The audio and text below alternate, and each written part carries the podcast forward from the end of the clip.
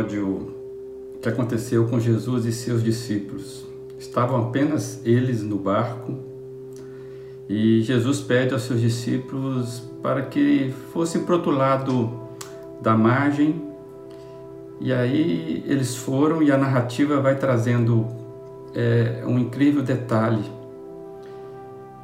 O texto diz que enquanto eles navegavam, Jesus simplesmente adormeceu é, possivelmente Jesus teve um dia duro, ele estava cansado e ele se deixou ninar ali pelas, pelo balanço né, é, do barco e simplesmente Jesus adormeceu. Você já deve estar lembrando dessa história. Então surge um forte vendaval, os discípulos começam a ter grandes dificuldades em controlar a situação, até que resolveram então, no meio daquele desespero, acordar Jesus gritando: Mestre, mestre, nós vamos morrer. É, quando você lê o texto, é, parece mais uma afirmativa do que um pedido de ajuda. Eu fiquei pensando, é a sensação que temos é, em nosso desespero, né, é que nós queremos acordar Jesus. É, e parece que é o mesmo indicativo quando eu quero acordar Jesus no meu desespero. Senhor, você não, você não percebe que, que eu vou morrer ou que vamos morrer? Você não percebe a situação? Queria dividir com você o que está escrito em Lucas 8, 24, para você ver a, a, resposta de Jesus. É, ele se levantou e repreendeu o vento e a violência das águas, tudo se acalmou e ficou tranquilo. Onde está a sua fé? perguntou ele aos seus discípulos. Lucas 8, 24. Onde está a sua fé? Eu acredito que essa pergunta de Jesus continua valendo para nós hoje, especialmente em momentos onde nós vamos perdendo o controle das coisas, quando a vida parece estar fugindo das nossas mãos, é, quando acontece coisas que nós não queremos, onde nós depositamos a nossa fé? No sistema, sistema de saúde, de segurança, nas autoridades?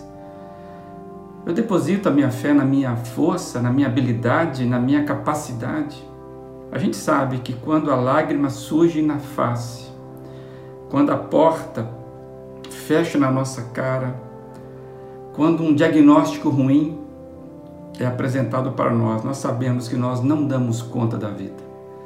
Sabemos que o barco da vida vai afundar a qualquer momento. É uma questão de tempo. O bom disso tudo, por saber disso, por ler algo dessa história, é que nós sabemos também que nós podemos clamar a Jesus, mesmo em desespero, mesmo sem saber o que dizer. Sabemos que Jesus sempre vai agir conforme o poder dele. Jesus não vai ignorar um clamor feito com sinceridade.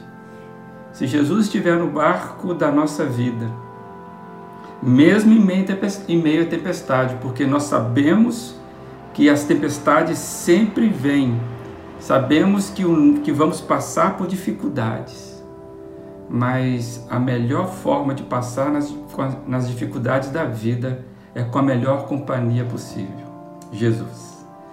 Fica para nós a pergunta de Jesus: onde está a sua fé? Assim como Jesus acalma, acalmou, né? aquele barco, naquele dia. Um Jesus calmo, acalmando a tempestade e o desespero dos seus discípulos. Que possamos hoje, eu e você, é, acalmarmos o nosso coração, depositando nossa fé na pessoa certa, Jesus. Ele cuida, Jesus é expert em acalmar e trazer serenidade a qualquer coração aflito.